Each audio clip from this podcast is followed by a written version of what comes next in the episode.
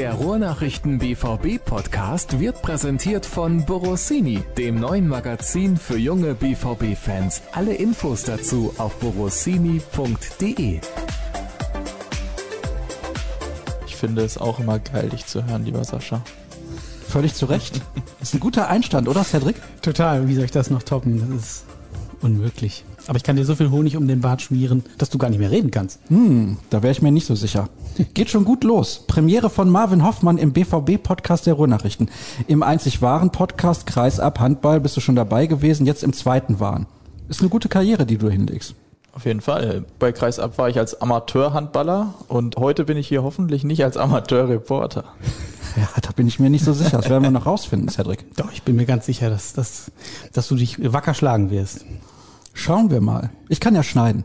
Ja. Das ist meine große Hoffnung, dass du das kannst. Wenigstens etwas. Wo man ihm ja eigentlich sagt, er ist kein Aufschneider. Das stimmt nicht nach. Darauf möchte ich nicht antworten, aber was ich sagen kann, ist, dass sich die Leute draußen wundern würden, wie viel geschnitten wird, teilweise. Die denken immer, ich kann ja perfekt reden. Also nicht inhaltlich, sondern halt grammatikalisch und so ein Kram. Aber keine Sprechfehler. Ist natürlich völliger Mumpitz. Vor allem, wenn die wüssten, wie sehr wir uns hier in der Redaktion gegenseitig schneiden. Ja. Das ist ein anderes Thema, aber das, das machen wir, glaube ich, auch zurecht. Wir haben das Fenster noch schräg, das lassen wir so für die Außengeräusche. Ja, vielleicht Kirchglocken oder irgend sowas. Ja, oder wenn ich gegenüber in das Gebäude gucke, da findet gerade ein Erste-Hilfe-Kurs statt. Vielleicht hören wir da auch gleich irgendwas. Ist nicht Yoga. Ich hatte eben auf Yoga getippt, ist aber tatsächlich Erste Hilfe, sehe ich auch gerade. Ja. Ja, also falls uns was passiert, liebe Zuhörer, wir sind hier gut versorgt. Die Nachbarn üben gerade. Kommen aber leider nicht ins Gebäude. Das ist ein Das bisschen das richtig. Problem. Ja. Wir sind ja ein bisschen italienisch angehaucht heute. Cedric, großer Italien-Fan. Marvin war quasi in Italien zuletzt. Quasi in Italien war ich zuletzt. Genau, ich war an der, an der Grenze in Monton, das ist Frankreich. Und offensichtlich wurde ich da aber auch für einen Italiener gehalten. Ich weiß nicht, woran es lag. Ich hatte, ähm, ich fange vorne an. Meine Freundin ist angehende Französischlehrerin und äh, die hat mir dann so ein paar Sätze eingetrichtert, damit ich zumindest mal ein Baguette bestellen konnte. Das klappte auch beim Bäcker. Dann bin ich rübergegangen zum Metzger und da ähm, ist dann alles zusammengebrochen und die gute Dame wollte mir helfen und äh, konnte offensichtlich Italienisch und hat dann meine Bestellung äh, irgendwie versucht auf Italienisch aufzufangen, aber no parlo italiano. Hm, natürlich, da ist schon der erste grammatikalische Fehler, was Cedric bestätigen kann. Huh. Du bist ja nicht sicher. Ich Du bist ja nicht sicher. fest, wie du denkst. Metzger auf Italienisch? Oh. Ich dachte, du kannst das ein bisschen. Eigentlich gar nicht, ne? Poco, un poco. Mhm. Ein Poco. Aber Baguette dürfte doch auch in Italienisch irgendwie. Auf jeden Fall, aber die Schwierigkeit war halt das mit dem Metzger, ne? Also ein Baguette du beim bestellst auch ein Metzger. Baguette beim Metzger. Metzger ist Das war der das Problem, Marvin. Macellaio und das Baguette in Italien ist das Panino. Keine Ahnung. Panini Wahrscheinlich hat ist ja genau eigentlich das ein gesagt. Klebebild, aber so habe ich immer gedacht. Ich weiß gar nicht, wo der Name Panini herkommt. Habt ihr früher immer Panini-Bilder gesammelt? Früher, streich das früher, Entschuldigung. Sammelt ihr Panini-Bilder? Ich habe vor der EM, glaube ich, habe ich im Supermarkt widerstanden. Die haben diesen Aufsteller ganz fies vor der Kasse hingestellt und sagte noch zu dem Kassierer, das ist sehr unfair, was ihr hier mitmacht, weil ich stand da in der Schlange und äh, die ganze Zeit auf diese Panini-Bilder geschielt. Aber ich bin standhaft geblieben und habe keine gekauft, weil das Problem ist halt, wenn du einmal anfängst, dann hörst du gar nicht mehr auf. Du musst ja auch tauschen können. Du musst ja Richtig. Leute haben, mit denen du tauschen kannst. Ich sammle immer nur für die WM. Warum? Ja, EM, keine Ahnung. Da bin ich nie so richtig eingestiegen bei den Sammelbildern. Wird auch irgendwann zu teuer, ne? Was kostet so ein Buch, wenn das voll ist?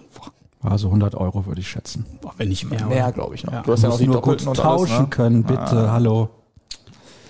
Eins habe ich voll gekriegt. 93, 94 oder 94, 95. Das ist mein Geburtsjahr, 93. Ein guter Da habe Jahrgang. ich schon Sticker gesammelt von Panini. Ja. Aber die- dann Bundesliga-Heft. Ja, es gab ja immer, also am Anfang gab es noch so Karten, so Pappkarten, die habe ich auch noch. 92, 93 war meine erste Saison, die habe ich auch alle. Und danach das Jahr gab es auch irgendwie Klebesticker, glaube ich. Die hab. Das Album habe ich auch voll gekriegt. Gibt ja dann so Leute, die sagen, ah, wir müssen mal ausmisten, das muss raus, das alte Äh, Zeug, sowas darf man nicht Nein, wegschmeißen. Nein, nein, definitiv nicht. Nein, das sind so Klassiker, die findet man irgendwann, irgendwann wieder bei den Eltern in der Schublade, wenn man in sein Oh. altes Zimmer zurückkehrt. Und äh, Schönen Gruß an meine Mutter an der Stelle, die hat das immer alles weggeschmissen. oh, Frechheit. Ja. Naja. Das ist bitter. Und da die regelmäßig reinhören, meine Eltern, mal gucken, wann ich das nächste Mal nach Hause kommen darf, um da lecker zu essen. Liebe Grüße an deinen Papa, der folgt mir jetzt bei Twitter, habe ich gesehen. Ja, tatsächlich. Ob das so sinnvoll ist, man weiß es nicht. Noch folgt er mir. Bitte entfolgen. Wir sprechen natürlich über die Niederlage in Freiburg. Also natürlich ist gut. Wir hatten ja gehofft, wir sprechen über einen Sieg in Freiburg. Letzte Woche hat Jürgen Kors gesagt, die gewinnen in Freiburg, die gewinnen gegen Hoffenheim, dann in Leverkusen gewinnen sie auch. Dann das Heimspiel danach gewinnen sie, glaube ich, gegen Union Berlin und dann spielen sie unentschieden in Mönchengladbach. Dass diese Serie weitergeht. Vereinsrekord. Acht Siege hintereinander wäre dann ausgebaut worden auf zwölf. Ist nicht passiert. Und darüber müssen wir sprechen. Und das ist natürlich der Vorteil. Cedric war im im Sonnenstaat Freiburg. Ja. ja. Und das Handy war übrigens so warm, es war überhitzt quasi und die Schalte in der Live-Show zu dir ist abgebrochen und einmal hat es auch zu wenig Datenvolumen. Was ist da los? Ja, unglaublich. Ja, es war wirklich sehr warm an dem Tag und ich habe mich eigentlich schon die ganze Zeit im Schatten aufgehalten, schon aus Eigenantrieb und ähm, aber musste mich ja ein paar Minuten vorher aufbauen und das Handy eben auch auf dem Stativ und dann mitten in der Schalte hörte ich nichts mehr und äh, mein iPhone hat angezeigt, es sei überhitzt. Dann habe ich mich schön in den Schatten gestellt und Gott sei Dank nach ein, zwei Minuten sicher wieder bekabbelt. Ja, dann konnten wir uns ja nochmal sprechen. Und ähm, tatsächlich nach dem Spiel äh, war das Datenvolumen aufgebraucht. Das war ein gebrauchter Tag nicht nur für mich, sondern auch für den BVB, um die Ja. Überleitung mal hinzukriegen. Du hast es ja aber gerettet mit dem Inhalt, der BVB leider nicht. Das Spiel, ich weiß nicht, wo du es gesehen hast zu Hause. Habe ich es nicht mit dir geguckt? Nee, Das war in der Woche davor. das war davor das Spiel. Genau, das haben wir zusammen in der Redaktion geguckt. Ja, das Freiburg-Spiel habe ich von zu Hause aus geguckt, aus dem Homeoffice und habe unseren Live-Ticker begleitet, genau. war nicht schön, den Live-Ticker zu machen wahrscheinlich. Ja, zumindest hatte ich recht schnell äh, viel Inhalt, ne? Also nach diesem wunderschönen Freistoßtor von Grifo. Das war nicht haltbar. Auch im Stadion nicht. Würde ich so sehen, ja. Der kann das, ne? Das ist ja nicht der Erste, den er so macht. Haben wir, glaube ich, auch schon drüber gesprochen am Samstag. Du darfst ihn halt vorher nicht. Also der Fehler ist ja bei der Entstehung, da muss Passlack nicht unbedingt so hingehen. Gegen Höfler, Höhler, ich weiß jetzt nicht mehr, wer von beiden es war. Aber habe ich ja auch schon am Samstag gesagt, das sagst du jetzt im Nachhinein so gut, äh, so schnell und so leicht. Und in, der, in dem Augenblick hat er halt hingelangt und dann steht's halt 0 zu 1 nach sechs Minuten. Das ist bitter. Vor allem war genau das das, was der BVB nicht wollte. Früher Rückstand in Freiburg, weil das ist eine miese Nummer. Ja, sehr mies. Einmal ist der Platz schief, ne? Du musst sowieso schon immer äh, bergauf anlaufen und wenn dann noch eine Mannschaft tief steht, dann wird's richtig schwer. Und Freiburg hat äh, Tiefstehen nochmal neu erfunden. Also die standen ja richtig, richtig tief. Ich weiß nicht, wo hast du gesessen auf der Tribüne? Die standen ja so weit in der eigenen Hälfte. Konntest du die überhaupt noch sehen? Mitte links auf der Haupttribüne, ich, äh, mittig, ja. Also ich konnte sie noch erkennen. Hinter den Balken. In Freiburg sind ja so Balken. Tatsächlich, wenn ich nach links geguckt habe, äh, hast du irgendwann, je nachdem, wo der Ball dann ist gerade und der Spieler siehst du ihn nicht, da musst du immer erst den Kopf noch ein bisschen ausstrecken. Ich habe dir ja verraten, dass ich noch nie in Freiburg in diesem Stadion war, was mich sehr, sehr ärgert, weil es ist natürlich immer noch so ein, so ein Stadion, wo man gerne mal hin will oder wo man gerne hinfährt, wenn man schon mal da war. Das haben wir ja in unserer Live-Schalter auch gesehen. Du standst ja direkt vor dem Stadion, aber trotzdem irgendwie nicht im Stadion. Da muss man ja übrigens rechtemäßig auch ein bisschen aufpassen. Also man darf nicht von überall filmen. Und die Leute fuhren daher mit dem Fahrrad und weiß der Geier, was die da alles gemacht haben, völlig tiefenentspannt. Also das ist in Freiburg wirklich eine tolle Nummer, deswegen bin ich neidisch. Aber diese Balken beim Arbeiten und beim Beobachten, die gehen einem schon ordentlich auf den Sack. Ja, das ist dann so ein bisschen der Nachteil, wenn du so ein altes Schätzchen hast. Aber ich finde, die Vorteile überwiegen. Also was du gerade gesagt hast, das hat schon echt Charme. Hatte ich ja auch gesagt, man kommt da mit der Tram irgendwie an, läuft noch durch so ein kleines Wohngebiet. Die Leute sind da am, am Straßenrand stehen, Leute irgendwie verkaufen ihre Schals in, auf so einer Garageneinfahrt und alles total familiär, entspannt, sehr angenehme Leute, die mit wirklich vielfach mit dem Fahrrad dann kommen. Musste auch zwei wegräumen, damit wir für die Schalte dann noch ein bisschen den Weg vor hatten. Irgendwann stellte sich die Polizei da plötzlich davor und ja, alles, äh, alles ganz entspannt da, sehr angenehm. Das Spiel war leider deswegen nicht entspannt, weil es eben diesen frühen Rückstand gab. Dann gab es aber zwei sehr, sehr große Chancen auf den Ausgleich. Einmal Bellingham hatte sich durchgedribbelt, den muss er natürlich machen. Und Holland hatte kurz später auch noch eine Gelegenheit. Und da habe ich nur gedacht, oh, wenn er den heute nicht macht, ist kein guter Tag für ihn. Da stand er so halb rechts im Strafraum, auf dem linken Schlappen, muss er nur ins lange Eck ziehen, zieht er ins kurze, da steht der Torhüter und hält den problemlos. Also das war irgendwie so ein bisschen schon symptomatisch, fand ich, für das, was wir dann im weiteren Spielverlauf gesehen haben. Es war sehr viel mit Gewalt äh, ab durch die Mitte. Der von, von Jude, äh, die Chance, die du gerade angesprochen hast, die war, die war richtig gut. Er hat den Ball sich geschnappt, ist da äh, durchgerannt und ich glaube, er war dann selber so ein bisschen überrascht, dass er auf einmal so viel Platz hatte und hat dann äh, leider zu zentral geschossen. Ja, und der von, von Haaland auch, den macht er normalerweise. Aber wenn es bei dem nicht läuft, dann dann läuft's halt gar nicht. Cedric hat da eine ganz schöne Geschichte zu aufgeschrieben jetzt die Woche. Äh, vielleicht magst du da noch was zu sagen, wie, wie abhängig der BVB gerade ist von Haaland? Das kann ich machen. War, glaube ich, auch eine der Hörerfragen. ne? Wollen wir es jetzt schon thematisieren, Sascha, oder? Ja, wir haben ja so zehn Minuten rum. Das war eigentlich so mein Ziel, dass wir dann das Freiburg-Spiel mehr oder weniger abhaken. Aber wir müssen das ja noch kurz einordnen. Also wir gehen auf die Holland-Geschichte dann gleich ein. Es gab ja in den letzten Jahren dann immer am Saisonanfang einen Auftaktsieg. Jedes Mal hat man da super gespielt, alles gut, alles fantastisch. Und dann im zweiten oder dritten Spiel gab es die erste Pleite. Die ganze Anfangseuphorie war schon wieder weg.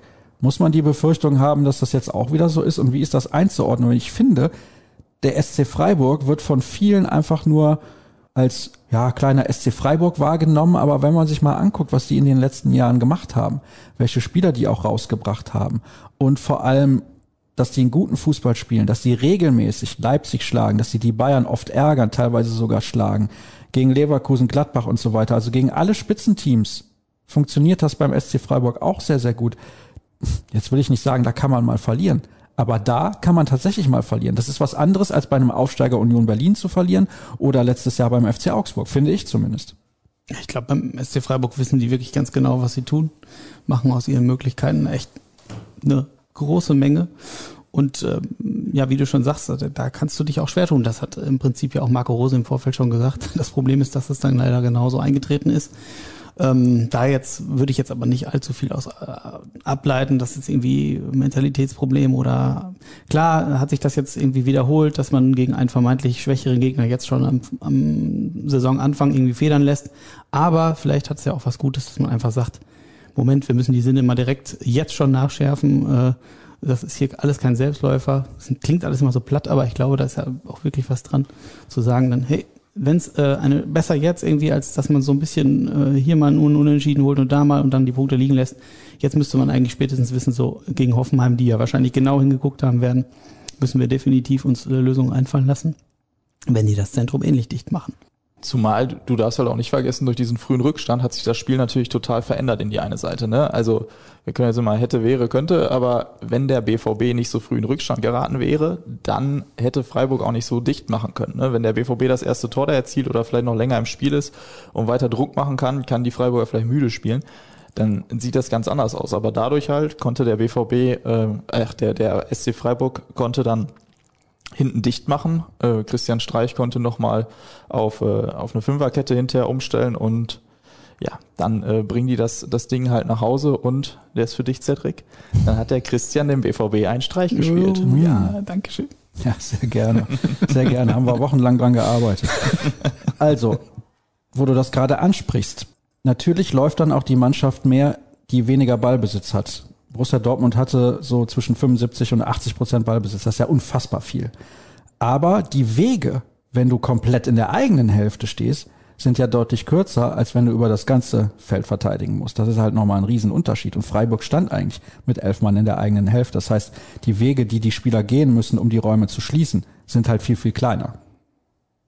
Zustimmung. Ja, ja, alles klar. Das ist Zustimmung, klar. Ne? Was sollen wir dazu sagen? Aber sie haben es ja, wenn sie den Ball dann hatten, auch ziemlich gut gemacht, finde ich, in Umschaltmomenten, die Freiburger. Das war ja jetzt nicht, äh, ist ja nicht so, dass sie sich da nur hinten eingeigelt haben und das Ding dann blind nach vorne gekloppt haben, sondern die haben schon auch immer versucht, ein paar Nadelstiche zu setzen. Und äh, ja, es war äh, ein Problem für den BVB an diesem Tag. Jetzt hast du Jude Bellingham eine 2 gegeben und er hat ja auch sehr gut gespielt aber ihm wurde vor dem 0 zu 2 der Ball weggegrätscht. Ja, aber weit in der eigenen Hälfte. Und ich finde, da gibt's ja noch genug, die dann im Zweifelsfall mal in die Bresche springen können und den Ball zurückerobern können. Also ich fand ihn trotzdem super. Ja, da bleibe ich absolut bei. Absolut. Klar, und ich meine, ey, der kann sich auch mal einen Fehler erlauben, wenn man an dem Tag da mal den Ball verliert. Klar, entsteht daraus das, das zweite Gegentor, aber wenn ich sehe, was der offensiv geleistet hat, aber auch defensiv, der hat sich nur wirklich in jeden Zweikampf geworfen und äh, der, der hat so viel Meter gemacht dem war wirklich anzumerken, dass dem das richtig, richtig wurmt alles. Und den Eindruck hatte ich nicht bei allen Spielern in dem Maße. Ich fand, dass es sehr interessant war, dass er auch offensiv so aktiv war. Das ist etwas, was wir von ihm noch nicht so häufig gesehen haben. Ich habe nur ein klein bisschen Angst. Er war ja bei der Europameisterschaft, aber im Prinzip war er da die ganze Zeit auf der Bank gesessen.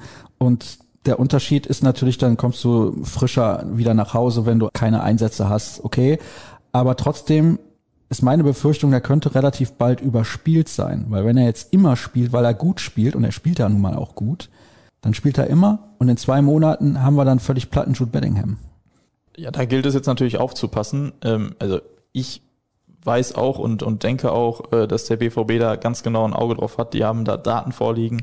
Äh, da träumen wir von. Also die müssen nicht nur drauf gucken, wie müde wirkt jemand, sondern die wissen, ob jemand müde ist. Das ist alles äh, total durchgetaktet da und wird ständig untersucht und im Auge behalten.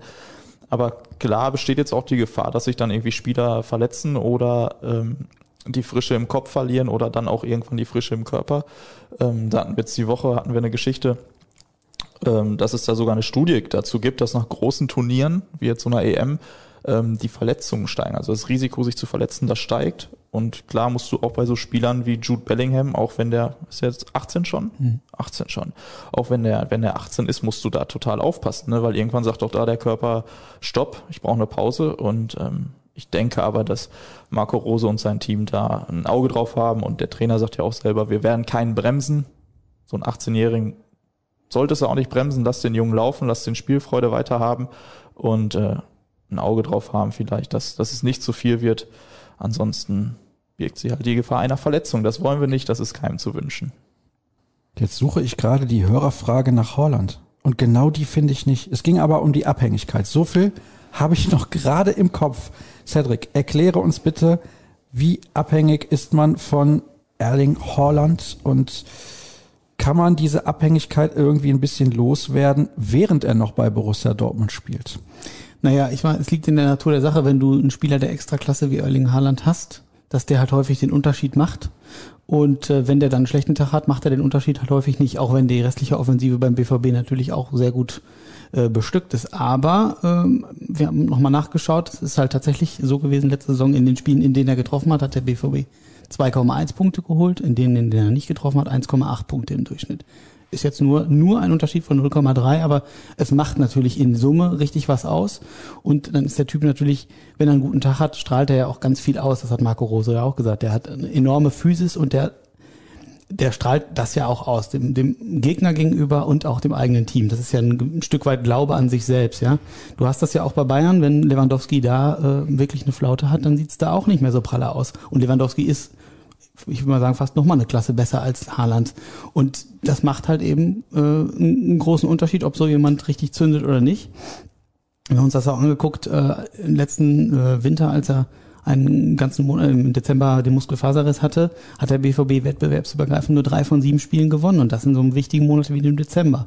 In der Champions League hat er in sechs von zehn Spielen äh, getroffen. Zwei davon hat er sogar nicht gespielt, also sechs von acht. Und vier von den sechs hat der BVB gewonnen. Im Viertelfinale hat er nicht getroffen. Der BVB beide Spiele verloren. Man kann natürlich immer sagen, ist alles Zufall. Glaube ich nicht. Es ist natürlich auch äh, nicht alles nur an Haaland festzumachen, aber der macht halt der ist halt einfach ein riesiger Faktor. Und wenn der dann, so wie jetzt am Samstag in Freiburg, wirklich mal abgemeldet ist, wenn der, der kommt ja viel durch seine Läufe in die Tiefe, durch den Speed, den er dann aufnimmt. Das hat alles der BVB nicht geschafft. Natürlich haben sie es nicht geschafft, ihn so ins Spiel zu bringen, aber er selber hat ja auch ein, zwei Möglichkeiten nur. Die waren auch relativ kläglich vergeben. Dann fehlt dir halt natürlich einfach was. Insofern ist der BVB durchaus ein Stück weit abhängig von ihm, klar. Ja, die Zahlen sind relativ eindeutig, da können wir nichts wegdiskutieren. Moin, ihr BVB-Podcast-Heroen. Wie erklärt sich der Profi die auffällige Schwäche des Teams bei Standards, offensiv wie defensiv, obwohl Alexander Zickler angeblich ein Top-Standardtrainer sein soll?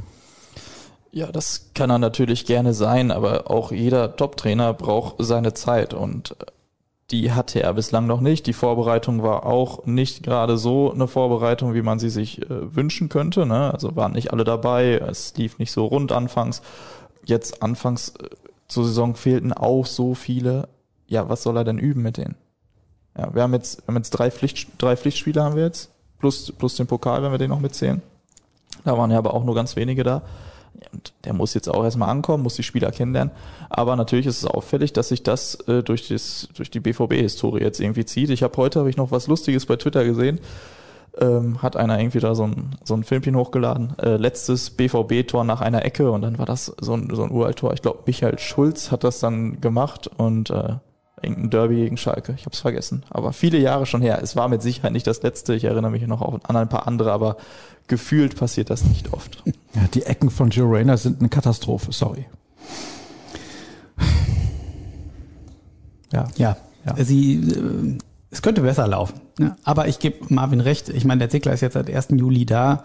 Die können natürlich nicht in ein paar Wochen jetzt irgendwie alles auf links ziehen und, und da ähm, gerade bei defensiven Standards hat der BVB Probleme, das behebst du ja natürlich nicht in, äh, in drei, vier Wochen, zumal wenn du nicht, nicht ansatzweise das Personal äh, da hast oder guck dir die, äh, die Verteidigung jetzt an. Das ist ja alles immer noch, immer noch Aushilf, äh, eine Aushilfslinie da hinten. Und ähm, das wird einfach ein Prozess sein, der noch seine Zeit braucht. Aber ich glaube, in Gladbach hat äh, Zickler gezeigt, dass er da sehr viel Gutes bewegen kann und der wird sein Wissen ja jetzt äh, durchaus mitgenommen haben nach Dortmund. Insofern glaube ich, dass sich das perspektivisch verbessern wird. Ich stelle mal die kühne Behauptung auf, der BVB wird in diesem Jahr mit den ersten zwei Plätzen nichts zu tun haben. Ich glaube, viele haben vergessen, dass wir letztes Jahr schon mit Ach und Krach die Champions League noch erreicht haben. Und ohne Sancho ist der Kader schwächer geworden. Zustimmung? Fragezeichen? Ja, Ich weiß nicht, ehrlich gesagt. Ich glaube, es ist Nein, tatsächlich Moment, Moment, Moment, Moment, Moment, Cedric. So leicht kommst du aus der Nummer nicht raus. In unserer bei, großen bei Marvin reicht ein Jahr und ja, bei Moment, mir, aber in unserer großen XXL-Saisonvorschau hast du gesagt, Borussia Dortmund wird deutscher Meister. Sorry. Ja, das stimmt. Dann kannst du jetzt hier nicht einfach zustimmen. Nee, das habe ich auch nicht. Ja, er kann das. Habt ihr das? Ich ja, kann ja, das. ja. ich kann noch viel mehr. Es, ich wollte gerade sagen, dass ich es für eine kühne Behauptung halte, in der Tat, wie der Hörer selber ja auch erkannt hat, dass, ähm, dass ich glaube, man kann das jetzt einfach noch nicht sagen. Ey Leute, zwei Spiele, klar, der BVB hat jetzt in Freiburg unerwartet verloren. Das war sicherlich so nicht eingeplant, aber lasst uns doch erstmal ein paar Spieltage ins Land gehen. Lasst tatsächlich äh, Marco Rose mal in Ruhe arbeiten mit der Mannschaft und dann können wir was, was war das Gladbach ist, dann haben wir sechs, sieben Spiele rum, dann glaube ich, wissen wir tatsächlich halbwegs verlässlich, ähm, auf was sich der BVB einstellen kann und alles andere vermag ich tatsächlich nicht zu bewerten aktuell. So, jetzt pass mal auf. An der Stelle einfach ein Danke und Unterstützung an Sascha dafür, dass er Horland nicht Erling Haaland ausspricht. Das A ist ein O wie in Dorf. Tatsächlich wird auch das D am Ende im Norwegischen nicht ausgesprochen, aber jetzt will ich nicht zu viel erwarten. Das klingt dann auch ein bisschen komisch, wenn man sagt Erling Haaland. Also das D ist so weich, dass es quasi nicht ausgesprochen wird. Das habe ich mal gelernt bei einem Handballer, der in Flensburg spielt, der heißt Magnus Röth. Wir sagen Röth, aber das ist auch ein bisschen falsch. Ich kann das gar nicht so aussprechen. Dieses D ist so weich, dass man es eigentlich gar nicht hört. Aber das nur mal zur Erklärung. Erling heißt da nicht, lieber Nobby Dicke. Ha? Ich habe das tatsächlich auch gelesen und wusste, dass du darauf rumreiten wirst, weil ähm, Zu Recht. du bist ja sehr stolz auf, auf deine ähm, Erling Haaland Aussprache. Aber ich möchte dagegen halten, dass ich meine, er wurde sogar selber befragt. Er hat gesagt, ihm ist es egal. Ihm ist es egal, genau.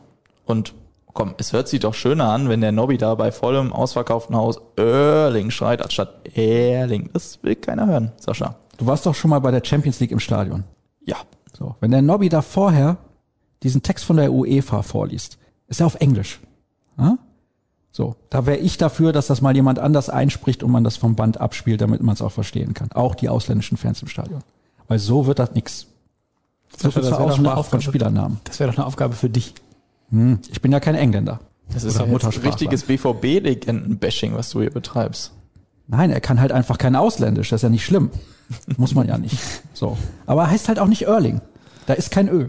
Das kann man nicht wegdiskutieren. Egal wie man den Nachnamen ausspricht. Ja gut, gönnen wir ihm den, das E.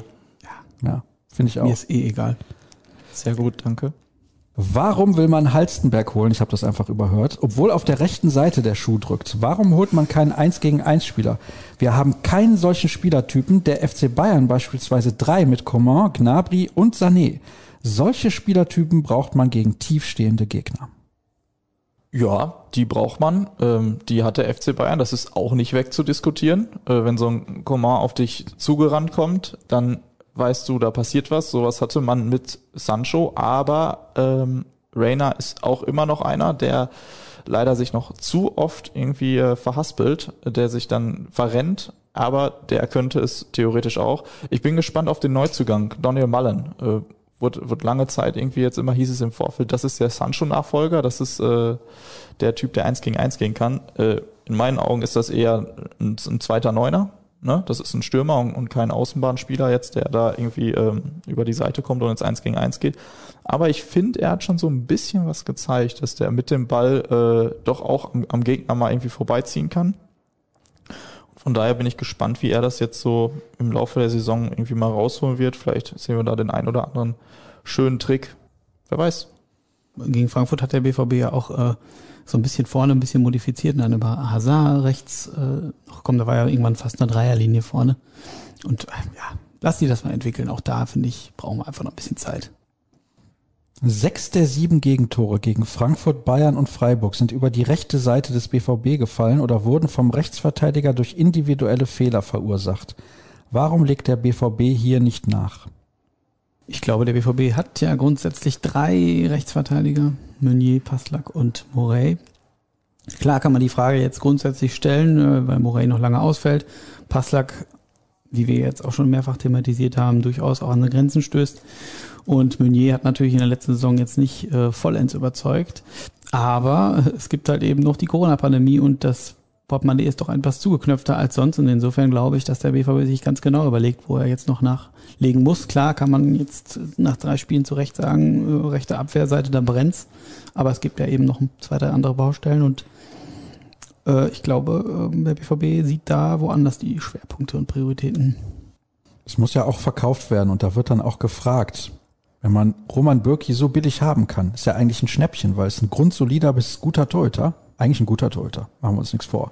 Viele Vereine Europas, oder nee, das ist grammatikalisch natürlich schlecht, viele Vereine in Europa wären froh, wenn sie so einen Torhüter als Nummer eins hätten. Warum kriegt man den nicht los? Ja, das äh, spielt natürlich wieder vieles eine Rolle. Einmal ist da auch die Partei Roman Bürki, der möchte sich natürlich auch aussuchen, wo er, wo er hingeht. Ne? Der möchte auch Klarheit haben, wo er spielt. Ich könnte mir jetzt auch nicht vorstellen, dass er äh, zu jedem x-beliebigen Verein wechseln möchte, weil du darfst nicht vergessen, der war jetzt über mehrere Jahre war der Stammkeeper einer Mannschaft, die äh, fast immer für die Champions League äh, gesetzt war oder ist. Und dementsprechend will der auch dieses Niveau natürlich halten. Ne? Das sind Ansprüche und die müssen dann erstmal erfüllt werden. Ja, finde ich auch. Aber trotzdem wundert es mich, dass irgendwie so gar keiner bei ihm aufspringt, weil ich ihn auch für einen guten Torwart halte. Ja, aber es sind noch sechs Tage. Die könnten ja noch Bewegung bringen. Und Bewegung gibt es eventuell bei einem ganz anderen Spieler, den wir bislang nicht auf dem Zettel hatten. Hier schreibt nämlich ein Hörer Hallo zusammen. Laut einer Zeitung, die ich jetzt namentlich nicht nenne, aber er hat die genannt, ist der BVB an Lazaro interessiert. Ist da was dran? Wie ist der Stand bei Halstenberg? Liebe Grüße, ihr macht das super. Können wir uns aufteilen. Ich würde den Lazaro übernehmen und du den Cedric. Also bei äh, Lazaro sieht es so aus, dass es da nach meinen Informationen oder nach unserer Information, äh, dass man sich wohl unterhalten hat. Wie konkret das ist, das weiß ich jetzt nicht genau, aber der BVB wird natürlich auch seinen Job nicht richtig machen, wenn äh, er nicht nachhören würde, wenn so ein Spieler verfügbar ist. In dem Fall hat es aber doch den, den Anschein, dass äh, da eher keine Zusammenkunft äh, gefeiert wird, sondern Lazaro demnächst die Zelte in Portugal aufschlagen wird. Äh, da hat man sich mit Benfica hat er sich angenähert und äh, sieht ganz danach aus, als wenn dahin die Reise geht. Aber wir haben gerade schon drüber gesprochen, irgendwie verrückte Transferperiode. Äh, alles kann auch passieren. Es ist in diesem Jahr irgendwie noch verrückter als sonst immer diese ganzen Transferperioden mit vielen Namen, die gespielt werden. Und äh, ja, es hängt so viel da mit zusammen. Also eher Benfica als, als Dortmund, aber ausgeschossen ist nichts. Nur es sollte sich jetzt kein Fan auf irgendeinem Bazar im Urlaub ein äh, BVB-Trikot, ein gefälschtes mit Lazaro-Flock kaufen, wenn ich das mal empfehlen darf. Kann man machen, ganz optimistisch. Da würde man sich vielleicht doch eher ein Halzenberg-Trikot zulegen. Denn nach unseren Informationen sind da nur noch Details zu klären und äh, Ah, die Details. Mh, die berühmten, ja. Das heißt natürlich auch nicht, dass er hier definitiv aufschlagen wird, aufkreuzen wird, aber ähm, zumindest scheint der Transfer deutlich näher als der von Lazaro. Es ist so, sobald Delaney geht, kommt Halzenberg. Das sind die Details, die noch zu klären sind. Richtig? Ich denke, so ist es. Ne? Aber ich weiß nicht, ob wir uns so weit schon aus dem Fenster lehnen sollten. Ich gucke gerade rüber. Übrigens, die lehnen sich auch aus dem Fenster. Die Nachbarn, die sind mit ihrem Erste-Hilfe-Kurs vorbei. Fertig. Ja, hoffentlich ja. lehnen sie sich hier nicht zu weit aus dem Fenster. Da geht's nämlich einige Etagen runter. Aber das ist ein anderes Thema. Champions League Auslosung. Ja, das machen wir natürlich am Schluss. Hier nochmal was zu Halstenberg an den sich ständig selbst mit Klasse überbietenden Podcast mit zwei neuen herausragenden Kollegen. Welche meint er denn, Cedric? Ich glaube, da wir ein Trio Infernale sind, wie du im Vorfeld angedeutet hast, kann es sich nur um die drei Kollegen Hoffmann, Pinno und äh, meine Wenigkeit handeln. Mhm, ja, alles klar. Hier wird auch danach gefragt, wie man denn auf die Idee kommen könnte, dass man Titel holt in dieser Saison. Ich weiß gar nicht, warum die Leute so pessimistisch sind. Wenn alle fit sind und es sind also meistens sind nicht alle fit, aber ein Großteil ist fit, sagen wir mal so. Das war in der letzten Saison eigentlich ganz okay, was die Verletzten anging beim BVB. Dann kann man ja um den DFB-Pokal auf jeden Fall mitspielen. Klar, da kommt es immer auf die Auslosung ein bisschen drauf an, logisch. Aber wenn man jetzt mal überlegt, in der Champions League war man ja auch im Viertelfinale und alles ab dem Viertelfinale, puh, also hätte auch vor der Saison wahrscheinlich niemand gedacht, dass Chelsea die Champions League gewinnen wird. Von daher, und wenn man mal guckt in den letzten Jahren, ja, Real ist es ein paar Mal gelungen, den Titel zu verteidigen. Aber ansonsten, das war die erste und einzige Mannschaft, die das bislang geschafft hat. Also in der Champions League ist sowieso nichts garantiert. Ja, Bundesliga ist halt schon ein Problem, ist langweilt ein bisschen. Aber ich weiß nicht, woher kommt denn dieser Pessimismus? Ja, aber hast du jetzt gerade geglaubt, dass der BVB Champions League holen kann? Habe ich das richtig rausgehört? Nee, ne? Nein, aber sie können auf jeden Fall ins Viertelfinale kommen und guck dir mal an, wenn wir schon über den Lostopf da sprechen gleich, wer da in dem zweiten Lostopf ist, in dem Borussia Dortmund auch ist. Also da ist so viel offen eigentlich. Ha, nee, also natürlich sage ich nicht, Borussia Dortmund gewinnt die Champions League, aber es ist auch nicht komplett ausgeschlossen. Also es ist eigentlich nur eine Frage der Zeit, wie schnell es Marco Rose gelingt, diese Mannschaft so zu formen, wie er das gerne hätte. Wir haben auch bei Edin Terzic gesehen, dass es ein paar Monate gedauert hat. Ja, ein paar Monate ist halt relativ lang, aber in die K.O.-Phase der Champions League wirst du schon irgendwie einziehen. Warum denn nicht? Ist das so ausgeschlossen? DFB-Pokal ist immer ein Titel drin. Da kann man jede Saison eigentlich von ausgehen, dass der machbar ist. Da brauchst du halt einfach dann auch mal Losglück und äh, diesen einen Moment. Das ist halt das Geile, wenn du so K.O.-Spiele hast. Äh, da reichen dann mal äh, vielleicht 90 gute Minuten oder plus Verlängerung, die du dann äh, konzentriert bist und vielleicht dann auch dieses berühmte Spielglück auf deiner Seite hast. Champions League, nee, also da stimme ich dir zu. K.O.-Phase ist drin, aber alles, was darüber hinausgeht, das ist dann nett und da kann sich dann jeder BVB-Fan freuen, dass es dann vielleicht noch irgendwie eine Runde weitergeht, aber da ist dann auch irgendwann mal Schluss. Dafür sind die anderen Vereine in Europa einfach zu stark. Und Meisterschaft als Titel, ich weiß es nicht. Also wir haben vor der Saison auch ein paar Freunde gesagt, so ja, guck mal, Bayern schwächelt doch, da ist dieses Jahr was drin. Ich sag, das macht wieder Bayern. Auch wenn ich mich jetzt vielleicht unbeliebt mache. Jonas macht sich bei einigen Politikern wahrscheinlich ein bisschen unbeliebt mit seiner Frage. In Hamburg scheint nun mit 2G alles zu gehen. Nur bei Fußballstadien soll weiterhin eine Ausnahme gemacht werden. Es soll weiterhin auf 25.000 gedeckelt bleiben. Warum darf die Elbphilharmonie voll sein, aber nicht draußen der Volkspark? Wird der Fußball benachteiligt? War das Gerede von der Privilegierung des Fußballs während der Pandemie nicht sowieso Quatsch? Bei allerlei Unternehmen durften tausende Beschäftigte im Innenraum aufeinander hocken, Fußballer nur PCR getestet. Und wie bei Bars, Restaurants etc. gab es kein Publikum, nur halt länger. Eine Frage, die man vielleicht Peter Tschentscher in Hamburg stellen müsste. Ne? Also, ja, das ist ja, ähm, ich glaube, jede Folge haben wir irgendeine Frage zu Corona, 2G, 3G. Wir werden das, äh, das habe ich glaube ich auch letztes Mal gesagt, nicht lösen können. Äh, und es wird immer Benachteiligungen geben und äh, Punkte, die man nicht nachvollziehen kann. Ich wusste jetzt zum Beispiel jetzt vorher gar nicht, dass die Elfi wieder voll gemacht werden kann mit 2G. Ja, ist in der Tat eine berechtigte Frage, wenn da ein komplettes Dach drüber ist, warum das weniger infektiös sein soll als jedes Fußballstadion, was ja offen ist habe ich keine befriedigende Antwort, kann da durchaus den Verdruss äh, verstehen. Hallo an den hervorragenden Podcast. Wie steht ihr zu Halstenberg? Ich halte diesen Transfer für nicht nachvollziehbar, solange man Schulz noch im Kader hat. Gibt es hier Abgangsoptionen? Und es wird vor allem immer erwähnt von einigen Hörern, dass die Rechtsverteidigerposition das größere Problem ist. Da hast du eben schon was zu gesagt, Cedric. Aber tatsächlich, Schulz hat man im Kader. Braucht man dann Halstenberg überhaupt? Gute Frage. Also, wenn er zu haben ist und es lässt sich irgendwie preislich recht moderat gestalten, finde ich, spricht jetzt nichts dagegen, sich so einen, Halstenberg einfach mal zu gönnen für die linke Seite. Der ist erfahren. Der hat zuletzt, der war auch für die EM nominiert, ne? Ich weiß gar nicht, ob der gespielt hat. Wisst ihr das? Ich glaube nicht. Sascha, du mit deiner Inselbegabung? Ja, EM war jetzt. Ach nee, du so sammelst ja auch nur WM-Panini-Hefte, deswegen. Stimmt. Tut mir leid, das ist natürlich mein Fehler, da habe ich dich jetzt reingeritten. Zurück zu Halstenberg. Ja, ich, ich fände es nicht verkehrt, wenn der käme. Ich glaube, der ist auch bei Standards gar nicht so schlecht. Ne? Ist auch ein recht langer Kerl. Vielleicht hast du dann mal endlich einen, der mal was rausköpfen kann. Oder reinköpfen kann. Ne? Du hast da so einen Mats Hummels, der äh, durchaus mal auch Torgefahr ausstrahlt. Der dann da irgendwie mit seiner, mit seiner Wucht sich durchsetzt. Aber so ein Erling Haaland, bitteschön, der hat mit dem Kopf auf jeden Fall noch Nachholbedarf. Und wenn du dann vielleicht so einen langen Kerl da drin hast vorne, der vielleicht mal irgendwie einen reinnickt.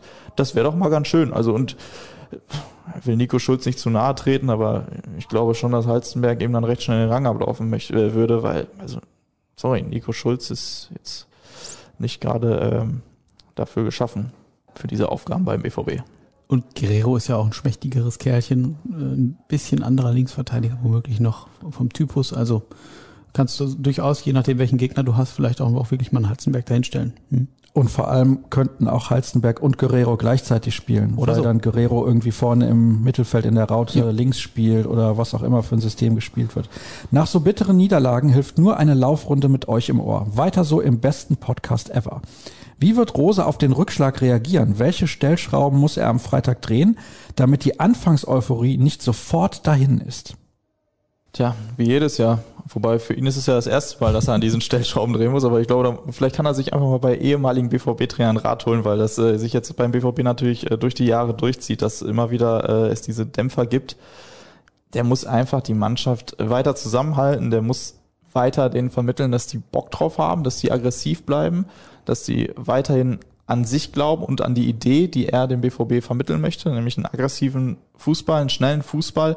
Und ähm, dann wird das auch, auch ganz schnell äh, wieder weitergehen in die andere Richtung. Das gegen Freiburg, das war jetzt Pech. Das muss man halt echt so sagen. ne? Also kann man nur noch mal sagen, wenn das Tor nicht in der sechsten Minute fällt und Freiburg geht nicht in Führung, dann wird dieses Spiel auch anders laufen. Nämlich dann bekommt das eine ganz andere Dynamik. Und wir dürfen natürlich auch nicht vergessen, in Sachen Euphorie spielen auch immer die Fans eine große Rolle und äh, die sind jetzt zurück im Stadion. Äh, es sind jetzt zwar immer noch nur, in Anführungszeichen, äh, 25.000, aber ähm, es geht natürlich auch irgendwann wieder in die Richtung, dass hoffentlich äh, das Stadion wieder ganz voll sein wird und spätestens dann wird der BVB wieder so gnadenlos nach vorne gepeitscht werden von den Rängen. Das ist einfach ein wichtiger Faktor, den wir nicht unterschätzen dürfen. Ich fand es auch jetzt schon krass, also wie laut 25.000 sein können. Sascha, du, wir haben uns im Supercup gesehen. Gegen Frankfurt war das auch nu gefühlt nochmal eine Nummer lauter, weil es natürlich auch super gelaufen ist. Und das fand ich schon beeindruckend. Also es macht sicherlich was aus. Und in Freiburg war es tatsächlich auch laut. Und es ist ja so ein total enges Stadion, dann eben für, zugunsten von Freiburg. Also ich glaube auch, das macht viel aus. Und ich würde dir auch zustimmen. Rose hat ja auch gesagt, Leute, wir müssen einfach weiter an uns glauben. Man darf sich jetzt auch nicht von einer Niederlage verrückt machen lassen. Also, weitermachen.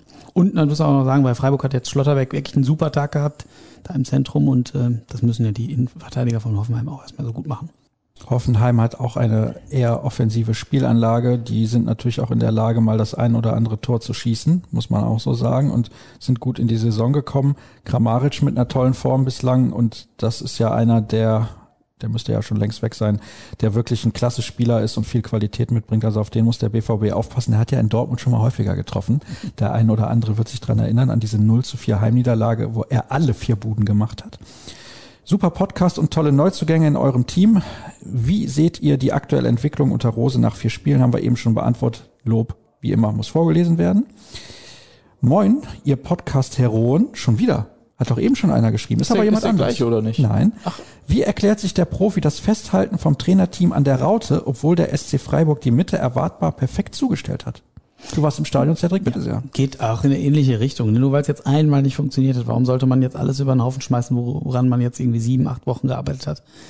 Ja, klar birgt die Raute ihre Probleme, äh, aber sie hat auch eben ihre Vorzüge und du wirst sie gegen äh, andere Gegner auch wieder besser ausspielen. Und nochmal, ich würde jetzt an diesen 90 Minuten gegen Freiburg nicht alles festmachen. Wenn sich das Muster natürlich wiederholt und der BVB hier richtig Probleme kriegt gegen alle Gegner, die irgendwie das Zentrum so verdichten und der BVB gar nicht irgendwie ins Tempo kommt, dann wird äh, sich Marco Rose was einfallen lassen müssen, aber das weiß er besser als wir und äh, dann wird er das auch tun. Also warum sollte man jetzt die Raute schon wieder abschaffen? Das finde ich etwas überhastet.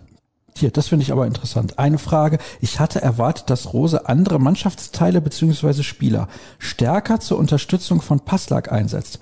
Hat er das ausreichend getan und findet ihr auch, dass dem nicht so ist? Wie würdet ihr reagieren? Chan hinten rechts einsetzen?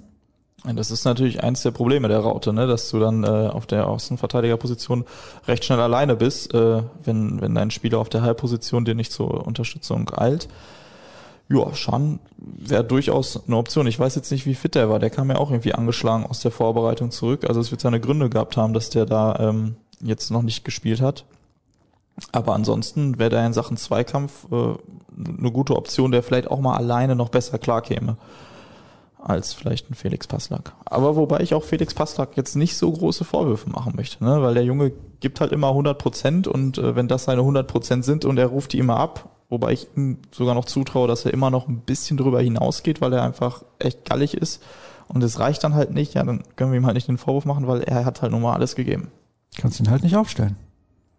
Oder so. Also ich meine das gar nicht böse, ne? aber wenn er die Qualität auf dem Niveau nicht regelmäßig zeigt, dann kannst du ihn halt nicht aufstellen. Und Jan könnte in der Raute natürlich rechts auf der Halbposition spielen und ist da einfach ein anderer Spieler als Rainer. Das heißt, wenn du sagst, du stellst Jan und Passlack zusammen auf, Jan wird deutlich mehr nach hinten arbeiten. Das könnte funktionieren. Müsste ja. man dann halt Rainer opfern für den Moment. Dann hast du aber nach vorne natürlich deutlich weniger Dampf. Also ich würde es glaube ich nicht machen. Ich würde wenn dann tatsächlich Jan für Passlack spielen lassen. Und weiter an Rainer und Bellingham auf den Halbpositionen festhalten. Wenn du den Gegner damit auch beschäftigen kannst, kommst du ja auch nicht so oft in die Verlegenheit, äh, hinten womöglich dann äh, ja die Konter abfangen zu müssen. Insofern, ich glaube, nochmal, lasst uns da ein bisschen erstmal beibleiben. Die nächste Frage ist da ein bisschen ähnlich. An den sich ständig selbst mit Klasse überbietenden Podcast mit zwei neuen herausragenden Kollegen gibt es im BVB-System nur Möglichkeiten, durch die Mitte zu kommen. Aufgrund von fehlenden Flügelspielern und gleichzeitigem Schließen des Zentrums des Gegners wirkt unser Spiel durchschaubar und vorhersehbar. Ja, also ich sag mal, wenn das tatsächlich immer der Fall wäre, hätte Eintracht Frankfurt nicht fünf Gegentore bekommen und an dem Tag hätte der BVB super aufgedreht. Deswegen, ich will mich jetzt hier nicht zum vierten oder fünften Mal wiederholen, aber das alles an 90 Minuten gegen Freiburg festzumachen, so weit würde ich jetzt noch nicht gehen. Nochmal, wenn der BVB jetzt auch in den nächsten Spielen genau diese Probleme haben sollte, wird er sich was einfallen lassen müssen. Aber ob das Spiel jetzt so durchschaubar ist, ich weiß nicht. Also es gibt immer Spieler, die auch mal einen schlechten Tag haben. Rainer war sicherlich auch nicht so gut wie gegen Frankfurt. Und dann gelingt dir vielleicht das eine oder andere mehr, dann machst du selber, mach mal ein Tor und kriegst nicht in der sechsten Minute schon das Gegentor. Also sind da wirklich viele Sachen zusammengekommen, die echt gegen den BVB gelaufen sind und so muss es ja nicht immer zwangsläufig jedes Spiel laufen. Mich würde die Aufstellung von Ed Maho-Sport bei Kicker Matchday sehr stark interessieren. Nebenbei würde mich interessieren, ob ihr glaubt, dass ein Dortmunder unter Hansi Flick eine tragende Rolle in der Nationalmannschaft spielen wird. Zunächst mal, Maho kommt ja von Marvin Hoffmann. Zufall oder Chiffre? Ja. Ich bin mir relativ sicher, dass das kein Zufall ist.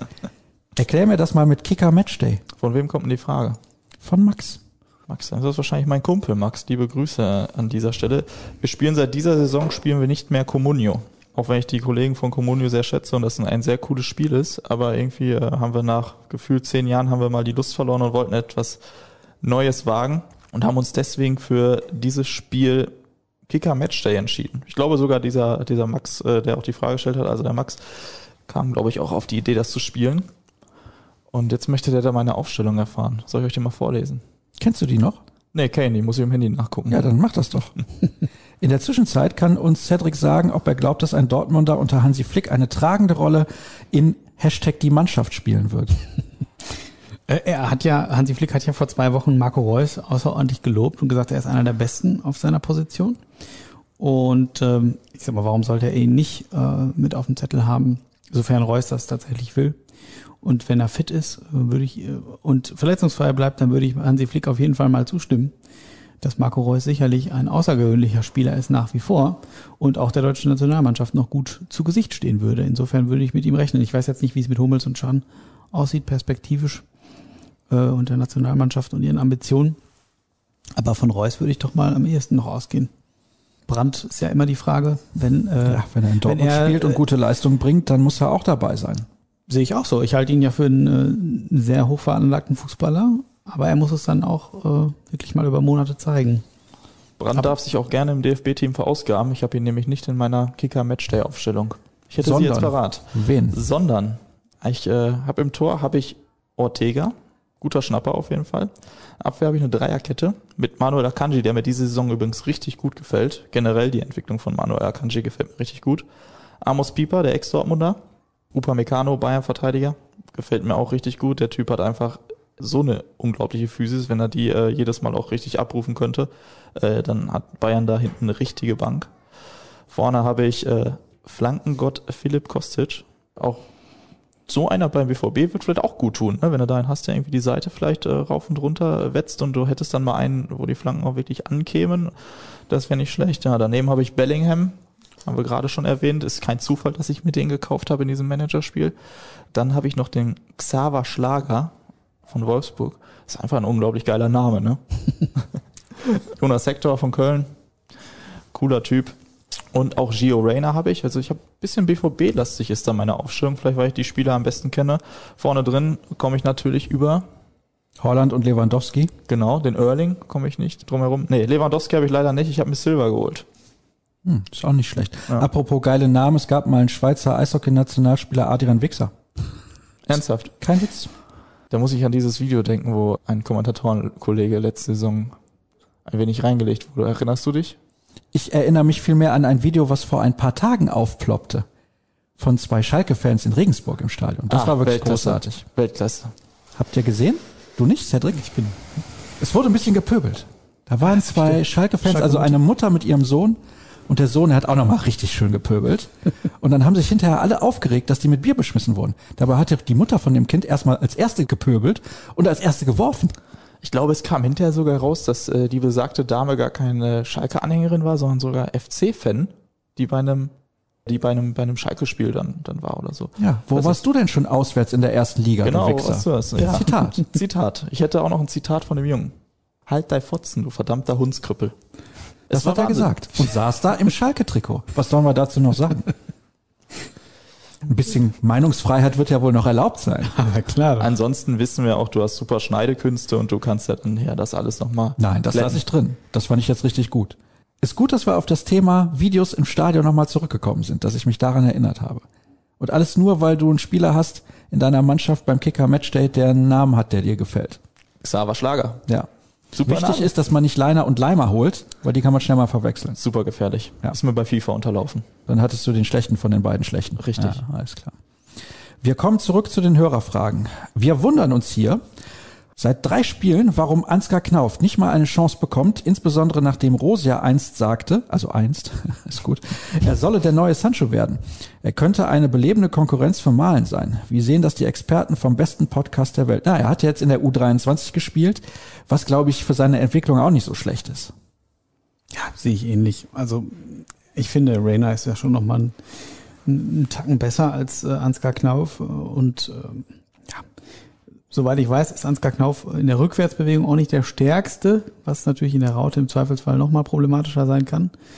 Und auch hier muss ich jetzt nochmal sagen, wir haben jetzt irgendwie zwei Spieltage rum. Es sind noch so viele Spiele, es sind drei Wettbewerbe. Der wird sicherlich noch seine Chance kriegen und in der U23 äh, kann er super Spielpraxis in der dritten Liga sammeln. Die machen ja auch einen tollen Job da. Der wird, seine Zeit wird noch kommen. Der ist jetzt 19 oder ich weiß es jetzt gar nicht ganz genau, ja. Und ähm, ja, gibt dem Jungen noch ein bisschen Zeit es kann nicht jeder mit 16 äh, schon Bundesliga und Champions League spielen und das als Stammkraft. Also ich glaube, wir verklären da auch ein bisschen die Realität oder viele tun das. In den letzten Jahren gab es so viele Spieler, die so jung, so gut waren. Wir können jetzt nicht immer davon ausgehen, dass jeder, der irgendwie 17 ist und ein bisschen vor den Ball treten kann, der nächste Jaden Sancho wird. Das ist einfach nicht realistisch. Nee, wobei natürlich der Trend geht dahin, ne? die Spieler werden immer jünger. Ich war gestern, war ich noch mit äh, Kumpels auf dem Bolzplatz und dann kamen irgendwann auch noch so zwei kleine Jungs, ähm, 8, 9, 10, ich kann sowas immer sehr schlecht schätzen und äh, haben dann gefragt, ob sie mitpölen können. Haben wir natürlich gesagt, klar, kommt. Und äh, dachten wir dann, ja, dann lassen wir so ein bisschen laufen. Äh, mussten wir aber gar nicht, weil der hat uns echt äh, Knoten in die Beine gespielt, vor allem äh, der eine Junge von denen. Und dann äh, sagte ich auch, und der so, krass, vielleicht sieht man die nochmal irgendwo. Und dann sagte mein Kumpel zu mir, ja, wird ja gar nicht mehr so lange dauern. Ne? Und er hat ja recht, die, die Spieler werden ja immer jünger. Wenn du so einen Mokoko siehst, der hat mit äh, 16 hat er debütiert, ne? Und ähm, das ist ja Wahnsinn. Also wenn ich überlege, wo ich mit, mit 16 war, also da habe ich vielleicht auch, war ich mal im Stadion, aber von, von einem Spielfeld äh, ganz, ganz weit entfernt. Ne? Und das ist auch echt eine krasse Nummer, dass die das dann so vom Kopf her alles hinkriegen. Und das ist natürlich dann auch eine Gefahr, die diese jungen Spieler alle haben. Und du musst halt nicht immer erwarten, dass du einen jungen Spieler findest, der dann den Durchbruch äh, kriegt, wie du schon sagtest, ne, dürfen nicht erwarten, weil halt das auch mit reinspielt. Einmal klar, vielleicht findest du nicht direkt wieder so ein sportliches Talent wie ein Sancho, aber es muss halt auch noch viel mehr stimmen. Ne? Das Umfeld muss stimmen, der muss vom Kopf her klar sein und äh, irgendwie auch auf sowas dann gefasst sein, was da alles mit dem passiert, was auf den einprasselt. Das ist ja, das ist ja ein Wahnsinn. Also das sind ja nicht nur wir äh, als, als Journalisten, äh, die die ja nerven, sondern die haben ja auch unheimlich viele Verpflichtungen rundherum noch. Ich habe mich auch vor zwei, drei, vier Wochen mit Mike Tulberg darüber unterhalten, dem U19-Coach vom BVB, und der sagte, natürlich ist das super, dass wir so äh, Spieler wie Mokoko so frühzeitig an die Profis nach oben zu den Profis durchgebracht haben, aber wir dürfen auch nicht vergessen, wie jung die äh, alle sind. Und wir können jetzt nicht von jedem erwarten, der auch super Anlagen hat, dass er mit 16, 17 eben schon es zu den Profis schafft. Und manche brauchen die ein, zwei Jahre noch in der U19 oder auch vielleicht noch ein Jahr in der U23 um dann den entscheidenden Entwicklungsschritt zu machen. Das heißt nicht, dass sie deshalb weniger gut sind, aber äh, Tulberg hat auch gesagt, wichtig ist eben nicht nur, dass ihr es äh, nach oben schafft, sondern dass ihr dann auch die Fähigkeiten habt, da bleiben zu können, euch etablieren zu können. Und das versucht er auch zu vermitteln in der U19 und U17. Natürlich ist das immer gut für die Spieler, dass sie, wenn sie sehen, Mensch, da haben es äh, relativ schnell zwei, drei Jungs von uns nach ganz oben geschafft, aber müssen natürlich auch auf dem Teppich bleiben. Es wird auch nicht jedes Jahr werden es nicht zwei, drei äh, Spieler schaffen. Und die anderen sind ja trotzdem super Fußballer. So. Und im Zweifelsfall brauchen die eben dann auch ein, zwei, drei Jahre länger dann sind sie immer noch 18, 19. Ich meine, worüber reden wir? Dann haben die noch 15 Jahre Profifußball vor sich mindestens, wenn es gut läuft. So, und also da ist noch, ich glaube, der BVB hat eine, eine, eine tolle Jugendarbeit und da sind auch sicherlich noch viele richtig gute Jungs, aber ein bisschen Zeit brauchen die halt auch noch. Moin, ihr BVB-Podcast-Heroen. Ich weiß nicht, ob sich das jetzt irgendwie durchsetzt als Begrüßung und Multiplikatoren.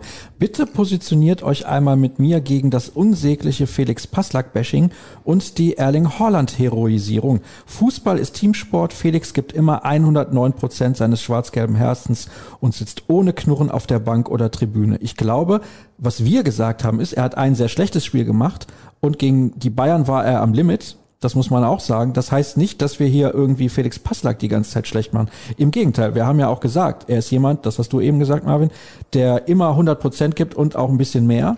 Und das ist ja das, was wir von ihm auch erwarten können, was wir von jedem Spieler erwarten können. Aber bei ihm ist das definitiv so, dass er spielerisch limitiert ist, das wissen wir. Das ist auch nicht schlimm. Jetzt haben wir eben drüber diskutiert, in welche Richtung das mit ihm gehen kann. Und natürlich ist Fußball auf jeden Fall ein Teamsport. Aber als Ersatz als Linksverteidiger oder Rechtsverteidiger kannst du ihn ja in einzelnen Spielen durchaus einsetzen. Er kann halt nicht die 1A-Lösung sein auf seiner Position. Ich glaube, da sind wir uns auch einig. So, jetzt kommen wir langsam aber sicher zu der Frage mit der Champions League Auslosung. Die findet morgen Abend statt, also wir zeichnen am Mittwochmittag auf. Donnerstagabend um 18 Uhr wird ausgelost in Istanbul, Finale dann im Mai nächsten Jahres in St. Petersburg. Hast du dein Russischbuch schon rausgeholt? nee, ich würde zwar sehr gerne mal nach St. Petersburg, das soll ja eine sehr schöne Stadt sein. Aber nicht arbeiten. ähm, Wäre es durchaus recht, wenn der BVB da ins Champions League-Finale kommt, käme. Aber am Tag vorher heiratet mein Bruder. Ich glaube, ich wäre dann wahrscheinlich nicht im Stadion vor Ort. Ja. Kannst du am Spieltag anreisen? Das ginge womöglich Wer auch. heiratet denn in der Saison? Leute. Tja. Grüße gehen raus an Kevin Pinnow, ne? Ja. ja. das gibt's doch gar nicht gibt ich drei Monate im Sommer, wo keine Saison ist und dann heiratet man in der Saison. Also sagen wir zwei Monate, aber. Ich glaube, durch Corona ist das auch etwas schwierig. Ja. Versuch mal Termine zu bekommen und Locations. Ja, gut, okay. An den besten Podcast der Welt, neben Kreisab, schreibt hier jemand. Fantastisch. Haben wir wieder ein Mentalitätsproblem und wie kann man das ändern? Nein, ich glaube nicht, dass wir ein Mentalitätsproblem haben. Das ist, das ist Schwachsinn. Also wir haben eigentlich genug Spieler, die eine gute Mentalität mitbringen und eine Sache ist natürlich dann schon entscheidend, die Ausstrahlung von Holland. Wenn es nicht läuft, wenn er den Pass nicht bekommt, wie er ihn haben will und sowas. Die ist teilweise natürlich schon negativ. Ich glaube, das muss er noch ein bisschen in den Griff bekommen. Ich glaube tatsächlich auch, dass, also so, so super das ist, wenn du siehst, der will und der will und der will und Gier und Gier und Gier. Und so sehr sich das mitreißt im Negativen, hat das eben auch äh, eine Wirkung. Er hat ja da irgendwie so zwei, dreimal in die Luft getreten und hat nach oben geguckt und dann hat er die Arme hochgehoben und so ein bisschen resigniert das hat ja eine Wirkung auch auf, so ein, auf, auf die Verteidiger beim Gegner und auf, den Gegner, auf die gegnerische Mannschaft, wenn du selbst so ein Haarland zur Verzweiflung, will ich es jetzt nicht nennen, aber ja, irgendwie in den Bereich bringst. Und das strahlt eben auch auf die eigene Mannschaft ab. Und Marco Rose hat ja gesagt, er hat eine unheimliche Energie auf dem Platz, so eine besondere Wirkung. Aber wir müssen auch daran arbeiten, dass wir diese Energie für uns nutzen.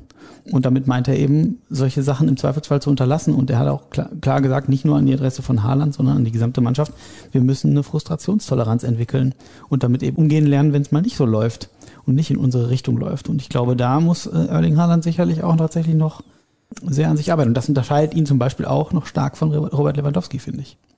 Gut, Robert Lewandowski ist ein historisch guter Spieler. Das habe ich jetzt zum 20. Mal irgendwie gesagt im Podcast, aber er ist ein historisch guter Spieler. Natürlich, aber er wird ja immer daran gemessen oder es wird immer dieser Vergleich gezogen und so und ähm, natürlich ist Lewandowski wesentlich älter, keine Frage. Aber wenn wir jetzt sagen, Haaland ist ein super Stürmer, das steht außer Frage, der hat das Zeug zur Weltklasse. Es gibt trotzdem zwei, drei Punkte, an denen er arbeiten muss und natürlich äh, muss er das tun, weil sonst wird er da nicht hinkommen. Champions League Auslosung.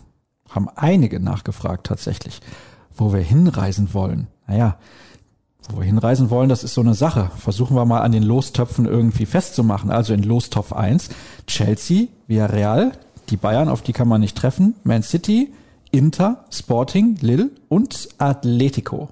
Wohin darf's gehen für Marvin Hoffmann, der eh nicht vor Ort sein wird? Nee, ich ich werde eh nicht vor Ort sein. Oh, wofür würde ich mich entscheiden? Ich glaube, ich würde mich für ähm, Inter Mailand entscheiden. Ich würde äh, Atletico nehmen wollen. Madrid ist A, eine bestimmt eine spannende Stadt und B, fände ich so einen Vergleich mit Atletico äh, sehr spannend. Simeone ist ja schon echt ein Fuchs. Da kann der BVB mal richtig ausloten, äh, wie es ist, gegen so eine taktisch gewiefte Mannschaft zu spielen. Ich mache das ja oft am Wetter und am Stadion fest. Ich war schon in Lille, ich war schon bei Sporting, ich war schon bei Inter. Tja, Chelsea wäre interessant. Thomas Tuchel, stimmt, die deutschen Spieler, Lukaku jetzt dahin gewechselt. Lukaku, wahnsinniger Spieler. Ja. Interessant ist auch Lostopf 2, in dem Borussia Dortmund ist. Der ist wirklich der Hammer. Real, Barca, Juventus, Man United, PSG, Liverpool und Sevilla. Eigentlich geil, dass man gegen alle die nicht spielen kann. Ja, total. Aber gegen Liverpool wäre natürlich super, ne? Das würden wir uns ja, glaube ich, alle wünschen mit Kloppo und Enfield. Das wäre ein Traum, aber ich weiß gar nicht, wie weit das äh, da möglich ist in der in der Gruppen, in dem Baum hinterher in der Endrunde. Das wird ja dann ausgelost. Ja, genau. So, dann spätestens ab Achtelfinale Ja, das würde ich sagen. Dann würden wir sogar vielleicht mal äh, Kloppo ohne Brille im Signal Iduna Ja. Park sehen, ne? Habt ihr mitgekriegt? Nein, Jürgen Klopp braucht keine Brille mehr. ich bin ja nicht für so Gossip zu haben eigentlich. Ja, dafür hast du ja auch mich heute eingeladen. Ja, eben. Das? Schalke-Video kanntest du ja auch gut. Hm. So viel zu Das Gossip. Das, ist war ja kein Gossip, das war einfach ein absolutes Highlight. Fußballkultur. Na gut, ich Banause. Lostopf 3 ist noch nicht ganz voll, aber sechs Mannschaften haben wir schon. Porto, Ajax, Leipzig geht nicht, Benfica, Atalanta und Zenit St. Petersburg. Vielleicht habe ich ja die Chance dann, wenn ich schon nicht zum Champions League Finale fahre. Obacht natürlich, lieber Kollege, du hast dich ja eben entschieden für Atletico. Ah, okay, da gibt es keine Länderübereinstimmung sozusagen. Da müsst ihr ein bisschen drauf achten jetzt natürlich. So viel geistige. Ich würde Ajax in diesem Fall nehmen. Und zwar aus einem ganz banalen Grund. Habt ihr diese richtig geilen Trikots gesehen? diese drittes Bob Trikot. Marley Ja, Trikots. gibt's so Bob Marley Trikots, weil das immer als Hymne gespielt wird im Stadion. ja, Wahnsinn. Ich glaube, die, das ist, also, es ist in einem dezenten Schwarz gehalten und, und an den äh, Ärmeln und dem Kragen setzt sich so eine Jamaika-Flagge ab.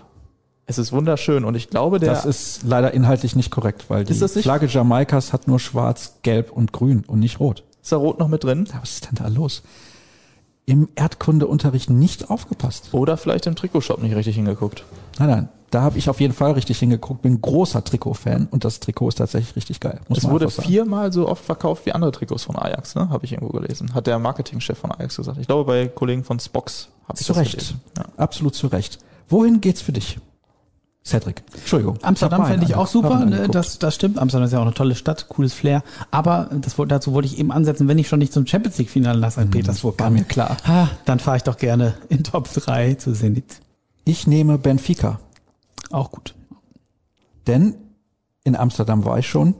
Russland ist aktuell ein bisschen schwierig. Atalanta war ich schon. Porto ist auch nicht schlecht. Aber lieber Benfica. Lissabon ist eine tolle Stadt. Porto ist auch eine tolle Stadt, aber Lissabon ist richtig geil. Los Top 4 haben wir bislang. Den Club Brügge, ah, der scheidet aus, haben wir zuletzt erst gesehen, brauchen wir nicht. Die Young Boys Bern, Milan, Malmö und den VfL Wolfsburg, der geht nicht. Und wir haben hier noch zwei Wildcards, Besiktas und Dynamo Kiew, die landen entweder in Top 3 oder 4, weil ja heute Abend noch Rückspiel-Playoffs sind. Playoff-Rückspiele, so. Also, Young Boys Bern, Milan oder Malmö? Malmö nehme ich. Ich war da vor Jahren mal tatsächlich mit Freunden. Das ist aber ganz lange her und ich habe in Malmö einen äh, der besten Burger meines Lebens gegessen. Das ist das Einzige, äh, woran ich mich noch erinnere an diese Stadt. Das war irgendwie so ein, das war ein Burgerladen, das war glaube ich auch so eine Kette. Werde ihn nie wiederfinden, denke ich.